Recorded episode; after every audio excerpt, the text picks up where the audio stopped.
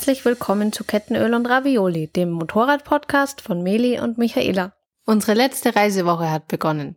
Wir haben uns am Montag von Srikvenica auf den Weg nach Slowenien gemacht. Dabei sind wir durch das Indianerland gefahren, wo wir eine Herde von Wildpferden gesehen haben, den Ort Breze durchfahren sind, wo natürlich das obligatorische Erinnerungsfoto an Bayern gemacht wurde, haben uns über die kühlen Wälder gefreut, wo mich dann leider auch eine Biene gestochen hat, weil ich mit offener Jacke gefahren bin, aber alles halb so wild. Ja, hättet ihr das aus meiner Perspektive gesehen, was sie meint mit alles halb so wild, wäre das anders. Sie bleibt stehen, reißt sich die Jacke vom Leib, schüttelt alles aus, klopft sich von oben komplett ab, um diese blöde Biene zu töten. Und das alles bei sehr, sehr warmen Temperaturen und am Straßenrand. Also so easy sah das nicht aus aus meiner Perspektive, oder mein Schatz? Ja, man muss sagen, das war eine ganz, ganz mini kleine Waldbiene. Rest in Peace. Ja, es hat bestimmt auch äh, wehgetan. Ich habe ja auch den Stich gesehen, ist sehr unangenehm. Danach hat sie die Jacke wieder angezogen. Und wie es manchmal so sein soll, hat sie dann nach ungefähr 300 Metern gedacht, sie hat noch mehr Bienen in der Jacke. Aber das war halt Einbildung. Kennt ihr ja selber, wenn man das Gefühl hat, irgendwas krabbelt oder irgendwas ist da, was nicht dazugehört. Aber am Ende des Tages war alles gut. Wir sind dann schlussendlich in Novo Mesto angekommen, in Slowenien. Dort hatten wir ein ja, kleines Wirtshaus mit Zimmern gebucht und dort haben wir unsere Zimmer bezogen und sind dann erstmal Mittagessen gegangen. Und die Portionen, ich sag's euch, die haben wir beide nicht geschafft. Solltet ihr also mal durch Novo Mesto kommen und eine Unterkunft suchen, haben wir euch dieses Wirtshaus in den Show Notes verlinkt, denn es ist wirklich sehr zu empfehlen. Am Abend bei der Routenplanung haben wir dann festgestellt, dass uns unser Weg über die Höhlenburg führen wird. Und darüber haben wir schon mal eine Reportage gesehen und wir haben uns schon sehr auf den Grottenolm, der dort lebt, gefreut. Der Bau der Burg war im 12. Jahrhundert und es wurde in eine unzugängliche Felswand gebaut. Der Wohntrakt der alten Burg lag an der Stelle der jetzigen Anlage. Als Versteck diente das Loch Luknia, das nur über einen Felsgrad an einem 60 Meter tiefen Abgrund erreichbar ist und vor dem Geheimgang nach 38 Meter auf dem Berggipfel endete. Die Anlage war im Besitz des Patriarchen von Aquilia und der Habsburger. Und des Krottenolms. Dazu erzähle ich euch auch noch gleich was. Zum Krottenolm kann ich euch aber auch nicht so viel erzählen, weil wir ihn leider nicht gesehen haben. Das war das Problem. Wie auch an so vielen Orten, es war schweineheiß und in unseren Motorradklamotten da durch die Gegend zu wandern, war uns einfach am Ende des Tages zu anstrengend und auch für uns wieder mal das Geld nicht wert, weil die Eintrittspreise, glaube ich, für uns beides um die 60, 70 Euro lagen. Und wie ihr wisst, sind wir in solchen Sachen ein bisschen knausrig geworden im Laufe der Zeit. Aber wir haben ihn ja im Fernsehen gesehen und falls wir da mal vorbeikommen sollten mit unserem Van, dann können wir uns mal den schönen Grottenolm anschauen. Im Nachhinein betrachtet wäre das allerdings eine sehr schöne Abkühlung gewesen, weil man dort mit einem kleinen Zug, ähnlich wie in einem Salzbergwerk, durch die 10 Grad kalte Höhle fährt. Aber man kann halt einfach nicht alles haben. Uns führte der Weg dann weiter Richtung italienische Grenze.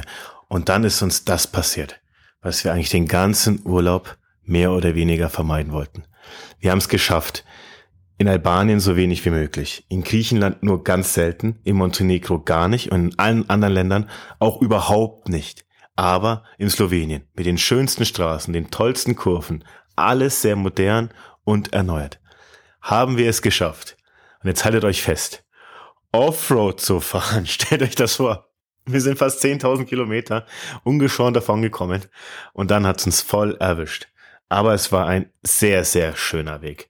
Die Straße hörte einfach auf und führte in den Wald hinein. Es war sehr breit, keine Spuren, einfach nur ein Weg, der irgendwann mal geteert werden würde. Es war die Vorstufe von Teer und es hat mir wieder mal super Spaß gemacht, aber auch Michi ist da super souverän durchgefahren. Bis auf die Staubwolke, die ich abgekriegt habe.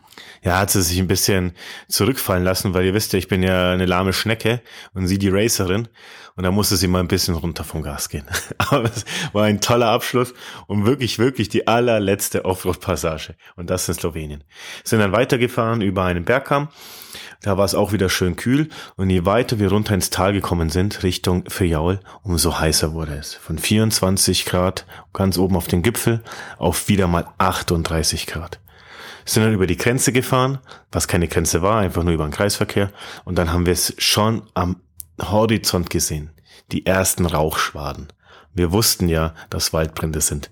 Und da haben sie uns erwischt. Nicht direkt, aber wir sind schon sehr nah vorbeigefahren. Man hat es gerochen, es hat geraucht, gebrannt. Und es ist einfach sehr trocken in den Regionen.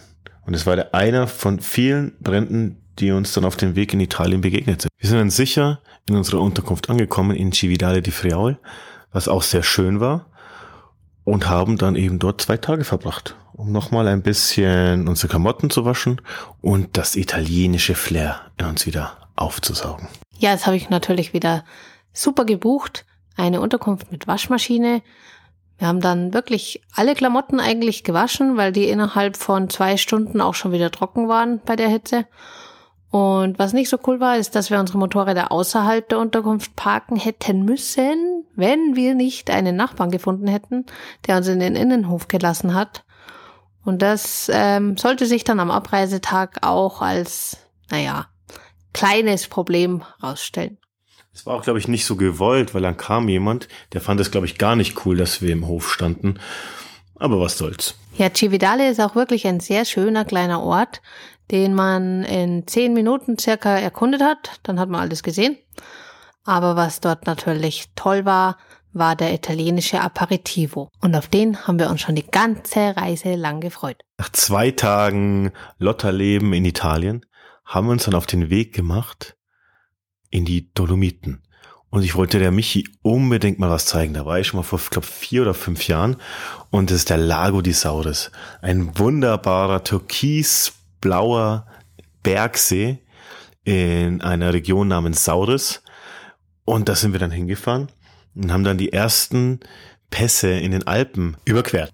Der Weg führte uns nach Lozzo di Cadore, mitten in den Dolomiten im Nationalpark Dolomiti. Kurz vor dem Lago di Sauris kamen wir an einen Ampelstau, auf der die Zahl 12 stand. Es waren aber keine Sekunden, sondern Minuten. Diese Ampel hat aber auch einen Sinn gehabt, denn wir sind danach durch einen sehr engen Tunnel gefahren und am Ende direkt am Lago di Sauris rausgekommen. Und die Farbe des Sees war wirklich wunderschön. Denn wie viele wissen, meine Lieblingsfarbe ist ja Türkis. In Lozzo di Cadore angekommen, haben wir uns erstmal den Schweiß vom Körper gewaschen und ein kleines Mittagsschläfchen gemacht, denn in Italien wird ja bekanntlicherweise Siesta gemacht und nichts hat offen.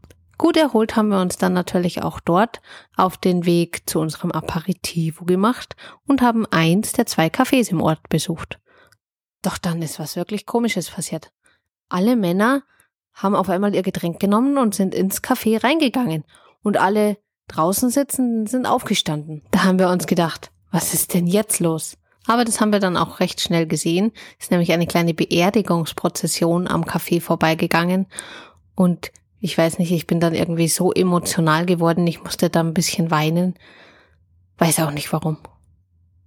Halt einfach traurig. Da wurde halt jemand beerdigt und so ist es halt nie schön. Das war halt einfach für uns auch eine komische Situation, weil wir es in dieser Form noch nie gesehen haben. Sind natürlich dann auch vor Respekt aufgestanden, wie alle anderen Gäste, die noch draußen waren und haben eben die Prozession ans vorbeiziehen lassen. Aber ich habe mich dann auch schnell wieder eingekriegt und wir konnten unseren Aperol Spritz wieder genießen. Nach einer super leckeren, original italienischen Pizza sind wir ins Bett gegangen und haben uns schon auf unseren nächsten Ort Bassano del Grappa gefreut dass sich die Nacht dort noch als die schlimmste Nacht ever auf der gesamten Reise rausstellen würde, wussten wir zu dem Zeitpunkt noch nicht. Aber mehr dazu gibt's gleich. Auf dem Weg nach Bassano del Grappa wollten wir uns vorher den Monte Grappa anschauen. Sind wunderbar durch die Dolomiten gefahren, Kurven ohne Ende, ein tolles Gebiet. Jeder, der schon dort war, weiß, wie schön es dort ist, Motorrad zu fahren. Also führt uns der Weg immer weiter, eben Richtung Monte Grappa, bis wir dann oben angekommen sind. Am Monte Grappa das Besondere ist ja, dass es ein Monument ist aus dem Ersten Weltkrieg. Der Monte Grappa ist mit 1775 Meter die höchste Erhebung des Grappa-Stocks, der südlichen Gruppe der Dolomiten. Dieser liegt als vorgeschobenes Gebirgsmassiv zwischen den Flüssen Brenta und Piave. An seinem Fuß liegt die Stadt Bassano del Grappa, die wir später noch besuchen sollten. Auf dem Gipfel errichteten die Faschisten in den 1930er Jahren ein unübersehbares, monumentales Denkmal und Ossarium für die dort im Ersten Weltkrieg gefallenen Italiener und Österreicher. Und was ein Osarium ist, sage ich euch. Ein Osarium ist ein Beinhaus für die Gebeine der Gefallenen und Toten. Nach unserer Besichtigung bei gefühlten 35 Grad sind wir dann weiter in den Ort gefahren, wo wir unser Hostel beziehen wollten. Doch wir standen vor verschlossenen Türen. Das war die erste Unterkunft, in die wir nicht frühzeitig einchecken konnten, weil einfach keiner da war. Es war keiner da, wir konnten keinen anrufen und wir konnten nicht einchecken. Die italienische Siesta hat wieder zugeschlagen. In Wirklichkeit war das ein anderer Grund und das hat was mit Corona zu tun und es gibt feste Check-in-Zeiten, an die wir uns natürlich wie immer nicht gehalten haben. Doch, das sollte uns auf den Fuß fallen und wir mussten zwei Stunden warten. Und was machst du in dieser Hitze? Zwei Stunden. Du suchst dir am besten was Klimatisiertes. In unserem Fall ein McDonald's. Denn alles andere hatte ja zu, beziehungsweise war mit unseren Motorradklamotten einfach zu heiß zu besichtigen. Doch das Schöne war, ich konnte mir nach drei Monaten endlich mal zwei krasse Big Macs reinziehen. Das hat schon gut getan. Bin zwar jetzt nicht so der Fan davon, aber irgendwie,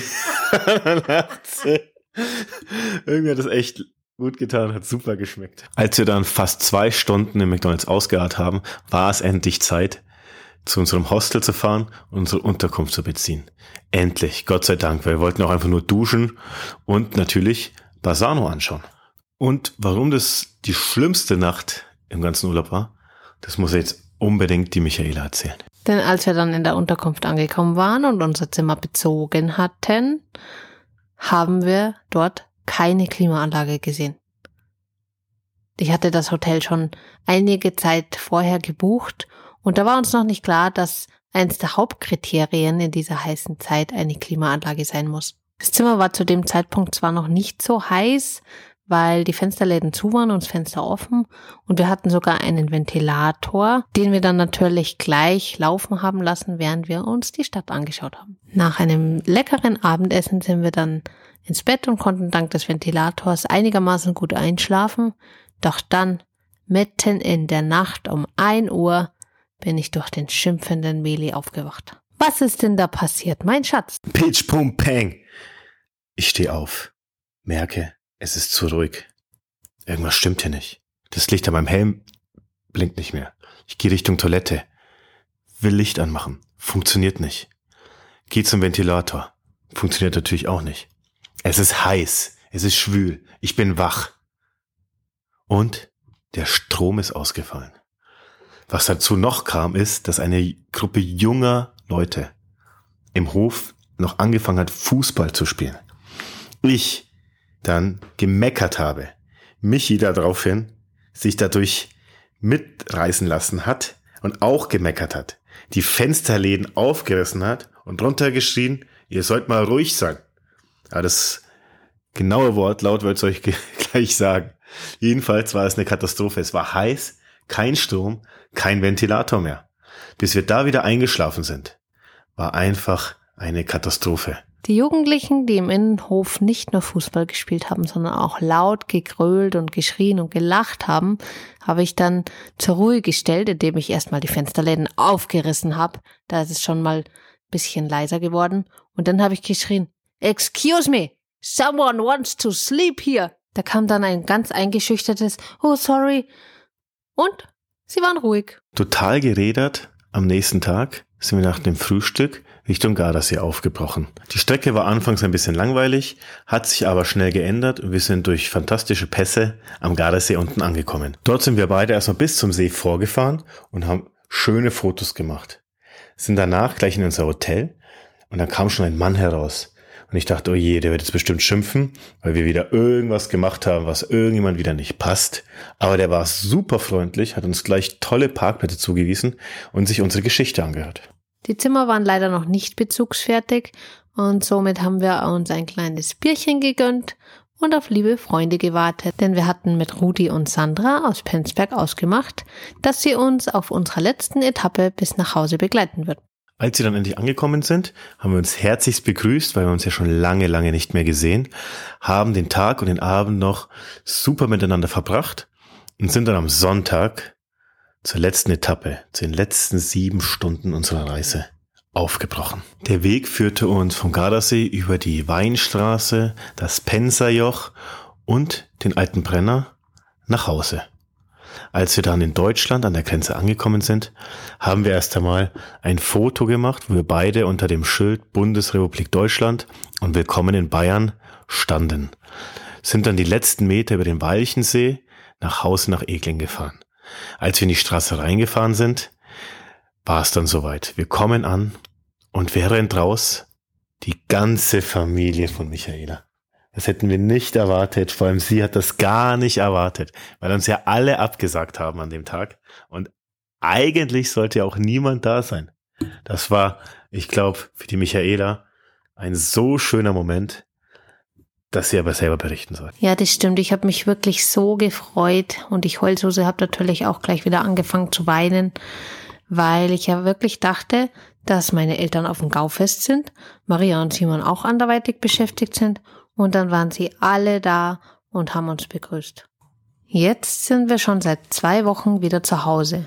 Unsere erste Arbeitswoche haben wir gut überstanden und konnten endlich den letzten Podcast für euch aufnehmen. Hiermit geht unsere dreimonatige Reise zu Ende und wir bedanken uns bei allen für das Zuhören. Wir hoffen, wir konnten euch unsere Erlebnisse anschaulich schildern und haben auch schon einige Ideen für den nächsten Podcast. In diesem Sinne verabschieden wir uns ein letztes Mal von euch und hoffen, euch hat unser Podcast gefallen. Wenn euch so gut gefallen hat, freuen wir uns natürlich auf eine 5-Sterne-Bewertung und ein Like bei Instagram. In dem Sinne nochmal, alles Gute und Servus. Bleibt uns treu. Ciao, ciao. Ciao, ciao. Eure Michi das Kettenöl. Und der Meli die Ravioli. Thanks for listening. We hope you enjoyed the show.